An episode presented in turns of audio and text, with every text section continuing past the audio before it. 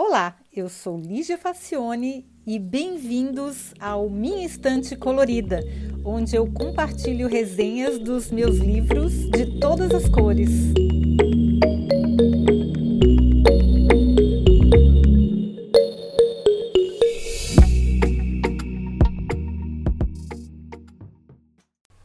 Olá!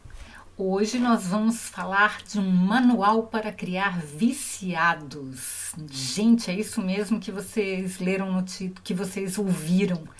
Os autores de Hooked, How to Build Habit Forming Products, no que numa tradução livre seria viciado, como construir produtos que formam hábitos. Esses autores, o Nir Eyal e Ryan Hoover, Pesquisaram arduamente e descobriram o que que faz a gente se viciar em alguns produtos de tecnologia e ignorar outros. Eles lembram, por exemplo, que 79% dos smartphones são checados no máximo 15 minutos depois que a pessoa acorda de manhã cedo. E você? Quantos minutos você demora para checar o que aconteceu no mundo enquanto você dormia? E olha só, 33% dos americanos dizem que preferem ficar sem sexo do que sem os seus brinquedinhos.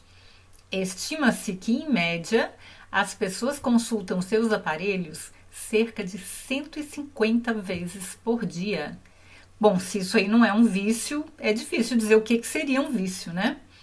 Bom, para os psicólogos cognitivos, hábitos são comportamentos automáticos disparados por estímulos conjunturais, coisas que a gente faz com pouca ou nenhuma consciência. Vícios são um passo a mais, eles dependem de manipulação mental e criam compulsão. Nir Eyal estudou profundamente como as empresas conseguiam desenvolver produtos formadores de hábitos que podem se transformar em vícios e criou um modelo composto de quatro fases. A primeira fase é o que ele chama de gatilho, que é o que dispara o comportamento. Os gatilhos podem ser de dois tipos, internos e externos. Aquelas, sabe aquelas bolinhas vermelhas que indicam as mensagens não lidas nos aplicativos, por exemplo? Elas são gatilhos externos. Eles funcionam bem quando se juntam com os internos, que são geralmente questões emocionais. Por exemplo, uma necessidade de conexão, de aceitação e de autoestima. Então você está muito carente e aí você nota que tem bolinhas vermelhas ali no seu Instagram. Aí você vai correndo olhar e cada vez que aparecer uma bolinha vermelha, você vai olhar. Bom, depois disso, depois que dispara o gatilho e você faz aquela ação, tem a ação propriamente dita. Porque os gatilhos disparam ações, que são os comportamentos realizados na expectativa de uma recompensa. Aqui a usabilidade é fundamental. A ação tem que ser fácil, rápida e eficiente. O terceiro, a terceira fase é a recompensa variável, não é qualquer recompensa. O fato de não saber o que esperar, se é um elogio, se é uma crítica, faz parte da graça. Quando a recompensa é previsível, ela não provoca vontades. Já tinham se dado conta disso? É bem interessante.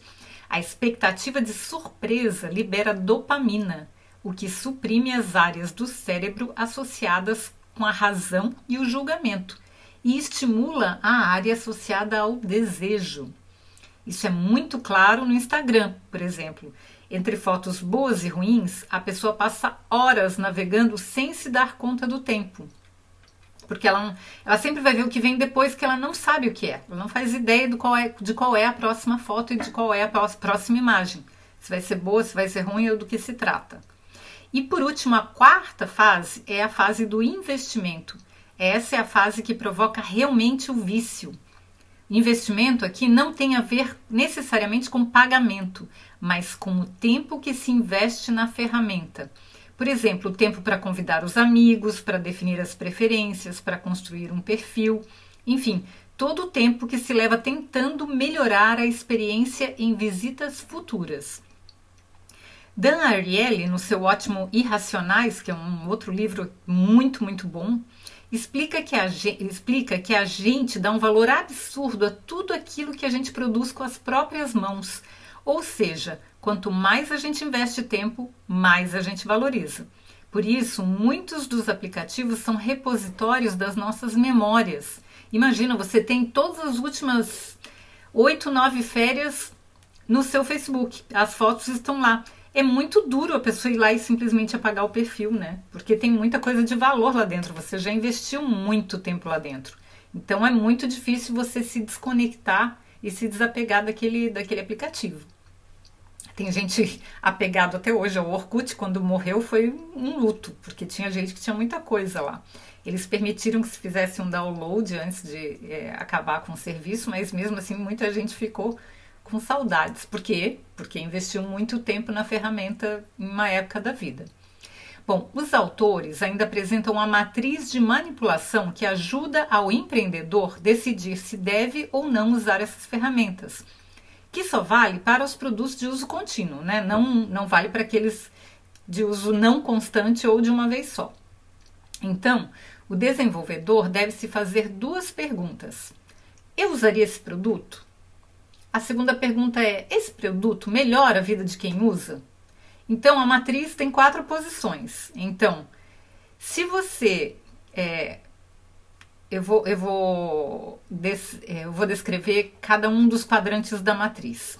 Você é um mascate se a pessoa vende uma coisa que ela considera útil, mas ela mesma não usa. Então, na verdade, esse desenvolvedor acha que sabe o que é melhor para os outros, mas ele não pratica.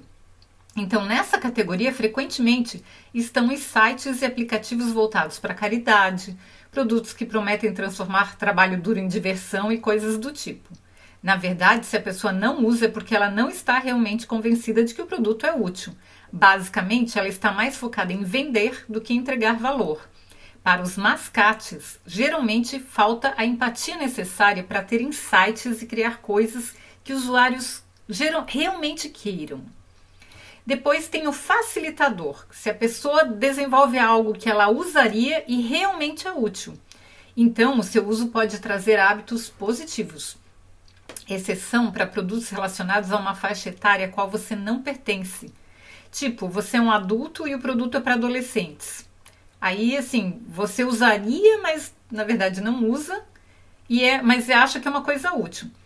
Mesmo assim, você não pode se considerar um facilitador se você não usa o produto em primeira mão, por mais que você considere útil. Então, você é um facilitador, mas não dá para considerar uma, uma, uma pessoa que realmente é, sabe quanto esse produto vale. Depois tem o traficante, que é a pessoa que desenvolve um produto que ela não usaria e também ela acredita que não melhora a vida dos usuários. Precisa dizer mais? não, né, gente? Traficante é isso. Eu não usaria e eu não acredito que melhore a vida de ninguém, mas eu vendo. Por último, o animador. Nesse caso, o desenvolvedor só quer divertir a si e aos outros. É mais um produto de entretenimento. Aqui o desafio é grande, pois é preciso estar constantemente conectado com os usuários para saber o que mudar para não entediá-los. Então é, é, é, um dos mais difíceis, né? Então, qual que é o objetivo? É ser o facilitador, a pessoa que usaria e acha o, o produto útil. Pois é, tem toda uma questão ética quando se desenvolve uma ferramenta e se divulga, que facilita o desenvolvimento de produtos que podem viciar as pessoas. Por outro lado, é bom a gente conhecer as ferramentas que estão sendo usadas para nos viciar. Só assim podemos nos defender melhor.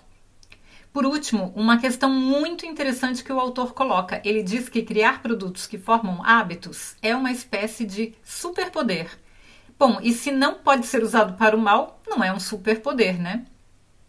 Eu tenho aqui uma curiosidade sobre como é que esse livro veio parar na minha mão. Ele já estava na minha lista de desejos da Amazon, que é imensa e só faz crescer faz vários meses. Mas eu sempre acabava priorizando outros livros. Pois aí, um dia, e apareceu uma caixa cheia de livros no hall de entrada do meu prédio com a placa Zuverschenken. Zuverschenken é uma expressão em inglês que quer dizer isso aí é para doação. E é muito comum aqui em Berlim. Em todo lugar a gente encontra caixas com livros e objetos diversos nas calçadas, na portaria dos prédios, nos pontos de ônibus. Eu já peguei sapato, já peguei moldura de quadro, já peguei três bolsas, já peguei um monte de livros Nossa, eu acho uma delícia, são os tesouros que tem nessas caixas. E esse livro estava novinho em folha dentro de uma caixa, com vários outros interessantíssimos que eu também peguei. Olha só que bacana. São as coisas circulando naturalmente como deve ser e ninguém acha que isso aí é caridade. Porque a desigualdade social não é tão grande. As pessoas não são muito ricas, mas também não são tão pobres. Então, quando você não quer mais uma coisa, você coloca numa caixa, coloca Superschenken e quem tiver interesse vai lá e pega. Não é uma caridade, é o fluxo natural das coisas. É uma coisa muito legal. Eu também sempre deixo caixas com livros e outras coisas que eu não quero mais. E as outras pessoas eu, eu deixo no ponto de ônibus na frente da minha casa. Quando eu vou no supermercado, quando eu volto, quase não tem mais nada. Isso é muito legal. E a outra coisa que eu quero deixar antes de terminar é o seguinte: a gente fez um Berlin Tech Talks, que é um, um programa de YouTube, do, no YouTube, que eu tenho com o Claudinho Vilar e o Eduardo Tubo, e a gente também fala sobre esse livro. Então tem algumas outras experiências do Claudinho, do Otubo, então pode é uma maneira diferente também de saber o conteúdo desse livro. Eu vou deixar o link também para na descrição do, desse episódio, eu vou deixar o link também para o programa do YouTube que fala sobre esse livro, tá bom, gente? Eu espero que vocês tenham gostado, eu espero que vocês desabilitem aquela aquela, aquela configuração que diz para aparecer as bolinhas vermelhas no seu telefone, porque aquela, essas bolinhas, se elas não aparecerem, você vicia menos. Recomendo, eu tirei todas as minhas e ficou muito mais saudável minha relação com o meu telefone, porque eu nunca sei se tem coisa ou não, porque só algumas horas do dia que eu vou olhar para ver se tem, mas as bolinhas não aparecem mais. Isso aí recomendo demais, tá, gente? É um passo para a gente deixar o vício tá bom? Então, até o próximo episódio. Eu espero que vocês tenham gostado e vocês sabem que essa descrição está no minhainstantecolorida.com, inclusive com link para vocês comprarem um livro se vocês quiserem e não tiverem uma caixa aí super Schenken perto da casa de vocês. Tá bom, gente? Até a próxima!